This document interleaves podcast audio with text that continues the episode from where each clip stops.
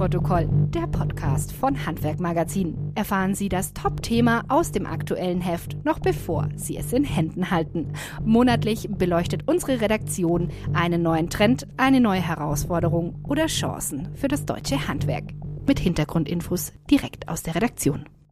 Tja, wie die Zeit vergeht. Servus und Hallo zur mittlerweile schon 22. Folge von Abnahmeprotokoll, der Podcast von Handwerkmagazin. Mein Name ist Ramon Cadell.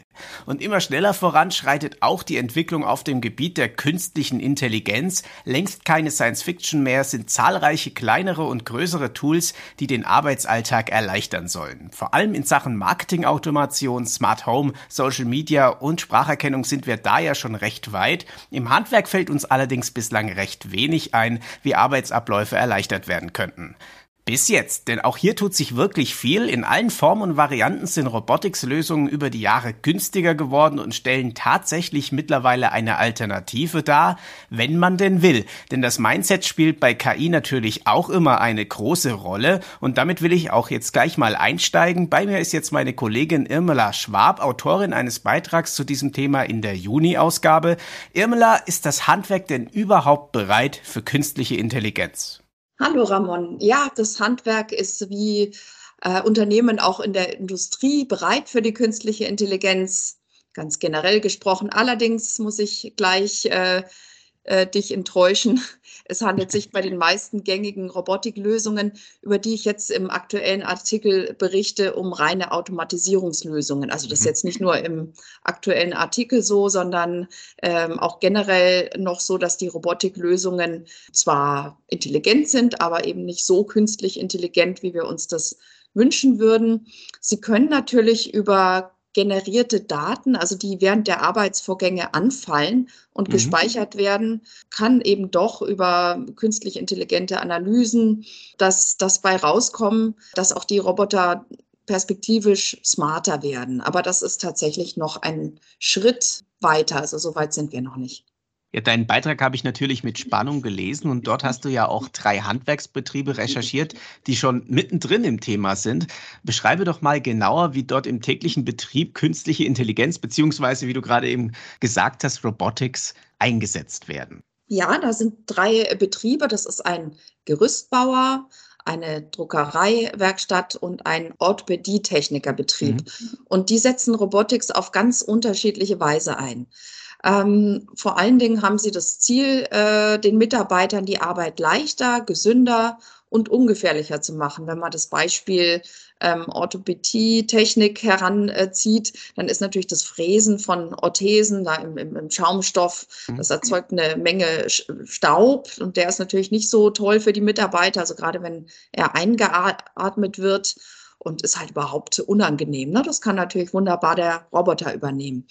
Ähm, auch das Beispiel des Gerüstbauers äh, zeigt ganz klar, was der Roboter da äh, erleichtern kann. Da ist dann natürlich die schwindelerregenden Höhen, auf denen die Mitarbeiter stehen, das Problem. Und da passiert ja dann doch der ein oder andere Unfall. Da steht ja auch manchmal die Branche so ein bisschen äh, im Visier und äh, die, ja, es wird immer darauf hingewiesen, natürlich auch von Unternehmen, die solche Gerüstbauer beschäftigen, dass man doch möglichst diese Unfälle äh, vermeidet. Und da ist natürlich eine Roboterlösung äh, prädestiniert. Ähm, da gibt es jetzt in meinem Artikel das Beispiel eines Liftbots, also ein, ein mhm. Roboteraufzug, der die Materialien heranreicht. Und das hat zur Folge, dass da eben nicht ein Dutzend äh, Leute auf so einem Gerüst äh, balancieren müssen, sondern eben nur noch ein, zwei, äh, die den Roboter dann oder das Material oben in Empfang nehmen. Das macht die Arbeit natürlich erheblich leichter. Ja, faszinierend. Das sind tolle Beispiele, die du da recherchiert hast. Jetzt haben wir ja schon äh, viele Vorteile von Robotics-Lösungen gehört. Äh, könntest du vielleicht zusammenfassen, welche Möglichkeiten lernende Maschinen denn noch fürs Handwerk bieten? Ich denke, das könnte aber länger dauern, oder? Ja, das könnte natürlich ein paar Minuten in Anspruch nehmen, aber ich verkürze es gerne und finde den Aspekt Unterschied Maschine-Mensch, äh, Roboter, Maschine-Roboter natürlich ganz wichtig dabei weil man sich ja oft fragt, was unterscheidet jetzt bitte einen Roboter von einer Maschine. Ne? Das sind ja auch beide Automatisierungslösungen. Allerdings ähm, wiederholt eine Maschine einen immer gleichen Arbeitsschritt, so auf Knopfdruck. Da steht jemand, ein Mitarbeiter und betätigt eben diese Maschine. Der mhm. Roboter ähm, ist äh, dazu im Unterschied weitgehend automatisch oder selbstständig äh, tätig.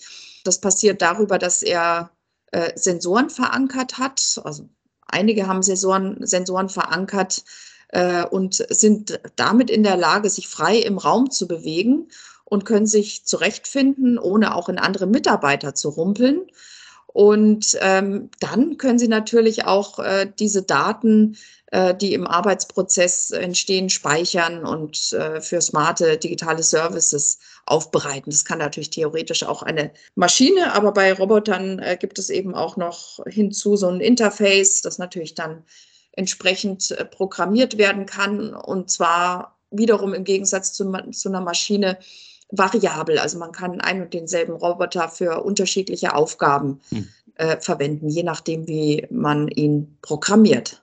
Also ob unsere Zuhörer jetzt schon bereit sind, ernsthaft über Robotics nachzudenken, weiß ich natürlich nicht.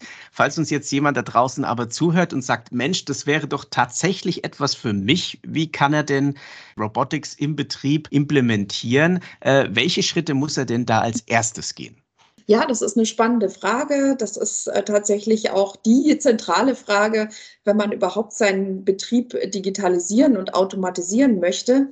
Ähm, da hatte ich auch ein Gespräch, ähm, jetzt im Artikel ist das nachzulesen, mit der Handwerkskammer Dresden. Dort habe ich mit Daniel Hübschmann, Innovationsexperte, ist er dort äh, gesprochen und er rät äh, ganz dezidiert, genauso wie bei der Implementierung von Software, die man jetzt äh, benötigt, um die Prozesse im Betrieb zu automatisieren, ne, wie zum Beispiel ein ERP-System, dass die Betriebe auch bei Robotics erst gucken, wo ist überhaupt mein Bedarf, ähm, was äh, passiert bei mir im Betrieb eigentlich genau, wo, äh, ja, wie ist mein ganzer Wertschöpfungsprozess, wie wird der eben wiedergespiegelt und erst wenn man das äh, für sich herausgefunden hat, wo man vielleicht überhaupt einen Bedarf hat äh, für Automatisierung, dann kann man erst den, den, den Roboter auswählen und ihn eben maßgeschneidert programmieren lassen und sich dann eben in den Betrieb holen. Ja, wagen wir doch mal kurz noch einen Blick in die Zukunft. Ich habe es eingangs erwähnt, aktuell hat das Thema ja für viele noch den Hauch von Science Fiction. Jetzt haben wir gehört, künstliche Intelligenz ist es noch nicht ganz, über das wir hier sprechen. Mhm. Äh, wie realistisch ist es denn, dass künstliche Intelligenz im Handwerk bald zum Alltag gehört? Ja, du hast total recht, Ramon. Dieses äh, Thema künstliche Intelligenz begleitet uns schon so lange, dass man eigentlich immer davon ausgeht, jeder Tom Cruise-Film oder so ist natürlich auch schon im Handwerk äh, möglich. Ähm, diese ganzen Mission Impossible äh, da, die sich ähm, auch mit, mit künstlicher Intelligenz beschäftigen. Und äh, dann ist es ja manchmal doch noch enttäuschend zu sehen, dass äh, ja, das sind halt sehr viele Gehversuche, die äh, stattfinden und die natürlich auch im Handwerk äh, sukzessive jetzt ähm, Einzug finden bei den äh, Robotern natürlich auch. Also es gibt natürlich auch schon solche, die lernen können, äh, nur indem sie Mitarbeitern zusehen, wie die jetzt zum Beispiel äh, Schreinern. Und genauso können die Roboter dann eben die ähm, Arbeit auch ausführen. Mhm. Ähm, ist jetzt natürlich noch wirklich keine Robotiklösung von der, von der Stange. Also das ist tatsächlich noch, noch ein bisschen in, in der Zukunft. Aber Roboter sind immerhin schon in der Lage, über Sensoren und eben auch die smarte Programmierung äh, in der Lage, bisweilen schon menschenähnlich zu agieren. Und das ist natürlich schön, um Fachkräfte und Nachwuchs, äh, an denen es ja im Handwerk derzeit mangelt, zu kompensieren. Perspektivisch ist es natürlich schon so, dass Roboter auf Basis von Erfahrungen, die in Daten erfasst sind, ähm, selbstständig Verbesserungsvorschläge ableiten können und natürlich irgendwann auch eigene Entscheidungen treffen können. Aber wie gesagt, soweit sind wir noch nicht. Das ist dann doch noch wahre Zukunftsmusik. Aber trotzdem, Stichwort Fachkräftemangel, habe ich das so ein bisschen rausgehört. Mhm. Nachwuchs ja. begeistern fürs Handwerk. Schon jetzt auch wichtig, äh, sich mit dem Thema zu befassen. Daher nochmal zusammenfassend in zwei Sätzen. Warum sollte man diesen Beitrag im Heft denn unbedingt lesen? Ja, das ist ganz wichtig, dieser Fachkräftemangel. Das haben auch alle drei Beispiele oder alle drei Betriebe gesagt. Also, dass ihnen natürlich auch dieser Fachkräftemangel am, am Herzen liegt vor allen Dingen. Und die Betriebe wollen natürlich auch die Robotics einsetzen, um die Mitarbeiter zu entlasten. Mhm. Den übernehmen, wie gesagt, lästige Nachtschichten, wiederkehrende oder schmutzige oder sogar gesundheitsschädigende Arbeiten. Und das wiederum ist dann auch für Nachwuchskräfte und Fachkräfte interessant, die dann wieder eher Lust und Spaß aufs kreative und handwerkliche Arbeiten im Handwerk haben. Ja, vielen Dank, liebe Irmela. Äh, ich werde die Entwicklung natürlich ganz genau und intensiv beobachten und vielleicht unterhalten wir uns ja bei diesen rapiden Fortschritten, die es ja dann doch gibt, äh, bald schon wieder über dieses Thema.